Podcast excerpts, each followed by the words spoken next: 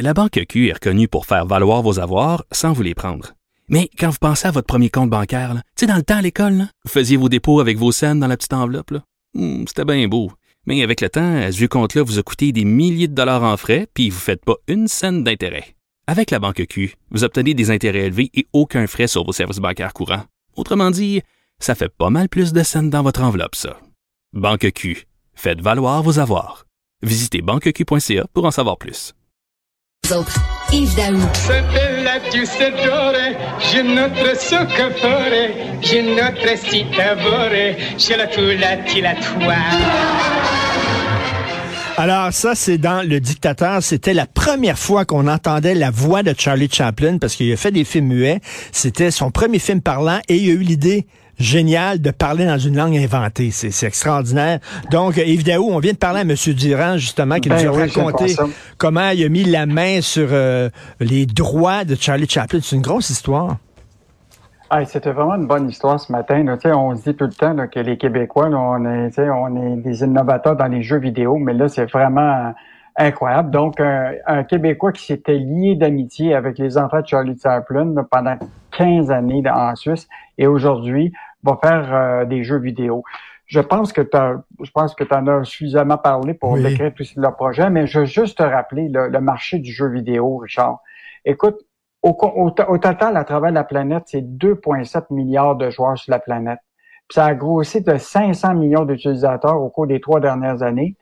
Puis l'année en deux, à la, d'ici la fin 2003, il va se gagner 400 millions de plus de joueurs. Puis les nouveaux arrivants là, c'est fascinant. Là, 60% c'est des femmes, puis des 30% c'est des moins de 25 ans.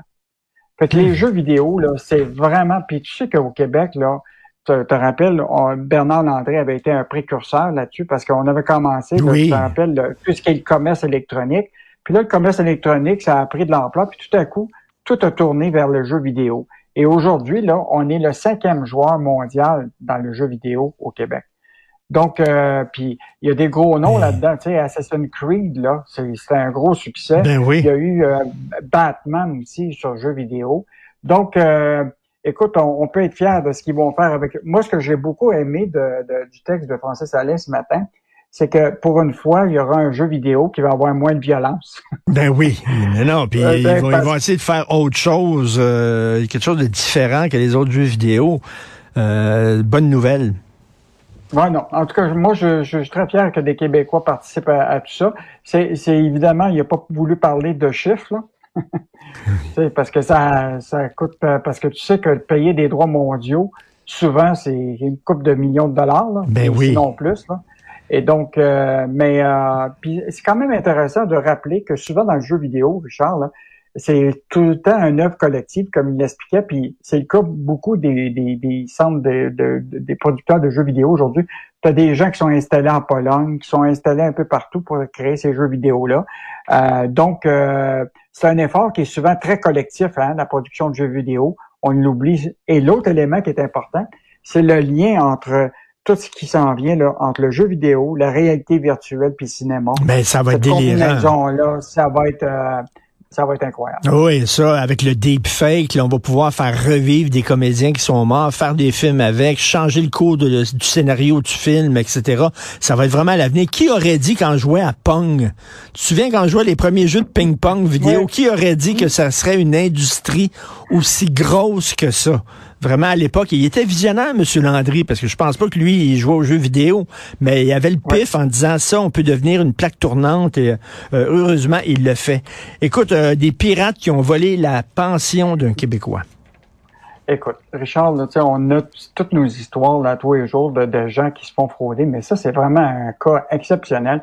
Un homme de 69 ans, il s'est fait voler sa rente. Tu comprends-tu? Lui, il reçoit une rente du, des, des employés de- du gouvernement du Québec. Écoute, il s'en va euh, pour acheter quelque chose, puis s'aperçoit que dans son compte bancaire, il c'était à moins 47 dollars. Pour, euh, il venait d'acheter quelque chose à 59 dollars. Il dit, ça, je comprends pas. Et là, il s'aperçoit qu'il y a deux personnes qui, à travers Interact, ils ont pris 480 dollars puis un autre 300 dollars. Écoute, il commence à, à appeler tout la- le monde, la BMO, Interact, tout le monde, et tout le monde se lance la balle. Et, euh, et ce qui est fascinant, c'est que là, finalement, euh, la BMO prend ça au sérieux, puis mène euh, une, enquête. Et, mais ce qui est intéressant de la citation de René Goyette, tu sais, tu as toutes les annonces, ça va d'être fiable et de protéger votre, notre argent, mais quand quelque chose arrive, ils deviennent bientôt silencieux, bien silencieux. Eh oui. Parce que la Eh réalité, oui. c'est que là, il personne parle. Imagine-toi les gens d'Interac qui ont dit, écoute, appelez les deux personnes, là, essayez de les rejoindre pour leur demander de vous redonner votre argent. Écoute, ça, c'est Interac. Ça, c'est le système qui permet de s'échanger de, de- de l'argent de façon Ben oui. euh, euh, euh, numérique. Donc, euh, vraiment une histoire là, de, qui, qui montre très, très bien là, que les pirates, là, ils sont capables d'aller chercher ton courriel, être capables de se faire des virements Interac. Euh, puis malheureusement, il y a des gens qui, qui, qui écopent. Là. Donc, à fait. euh, puis, puis en terminant, je te dis, je te rappelle que hier, on a parlé aux gens de l'AMF et tous les gens là, qui ont investi de l'argent dans les crypto-monnaies, Richard, là, oublie ça, tu n'as aucune protection là-dedans. Si tu as mis de l'argent puis tu l'as perdu, là, tu n'as aucune garantie de la revoir Ah, ouais. Parce que tu sais, tout le scandale de FTX, là, mais tu sais, on a tout, il y a beaucoup Oui. de jeunes hein, qui investissent l'argent.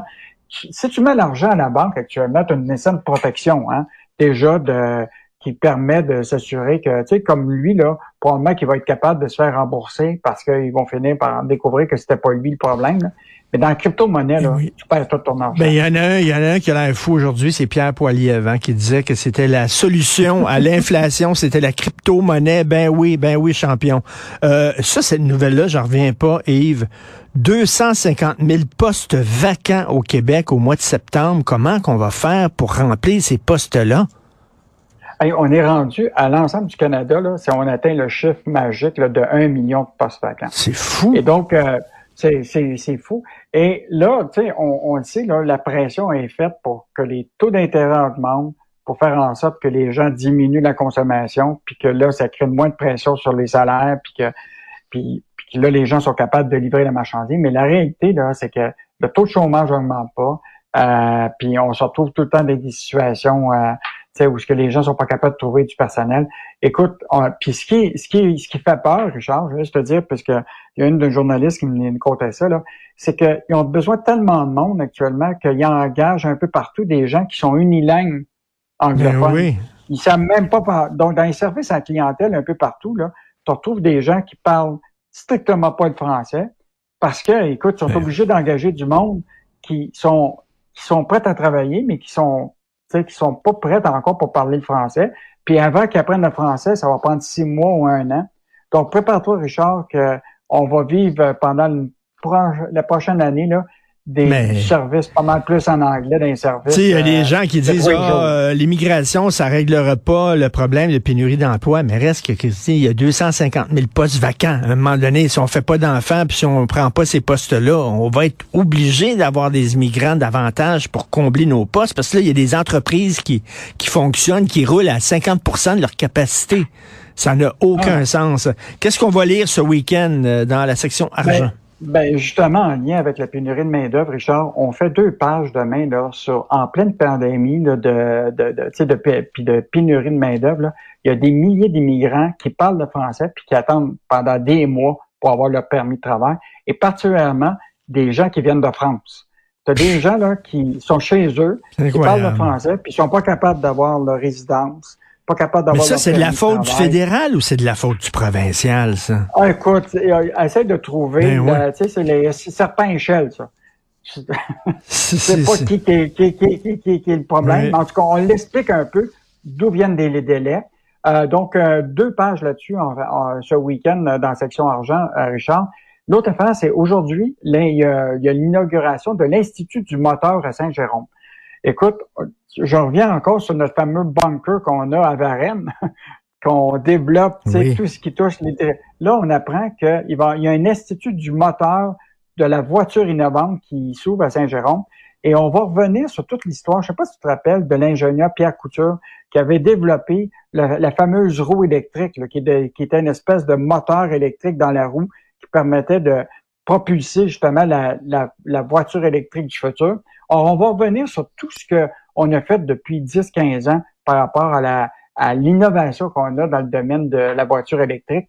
Et euh, on va être surpris de voir qu'on On avait même euh, développé des choses. Et en terminant, Richard, on va essayer de faire un, une espèce de, de survol de iPhone City en Chine et Foxconn. Je sais pas si tu as appris, là. Mais oui, la grève. Actuellement, là, incroyable. Là, là, il y a des images et des vidéos qui circulent actuellement de la police qui rentre dans, Hmm. directement dans, pour chasser les travailleurs parce que à cause de la COVID, ils ont comme des licenciements et euh, prépare-toi, la, sépara- la paie de séparation, c'est 70 dollars. Donc, euh, pour, euh, pour, pour leur travail, ça fait que là, il y a une espèce de révolte qui se fait et Apple a l'air fou euh, parce que tous les iPhones sont produits par une compagnie qui s'appelle Foxconn hein, Oui. en Chine.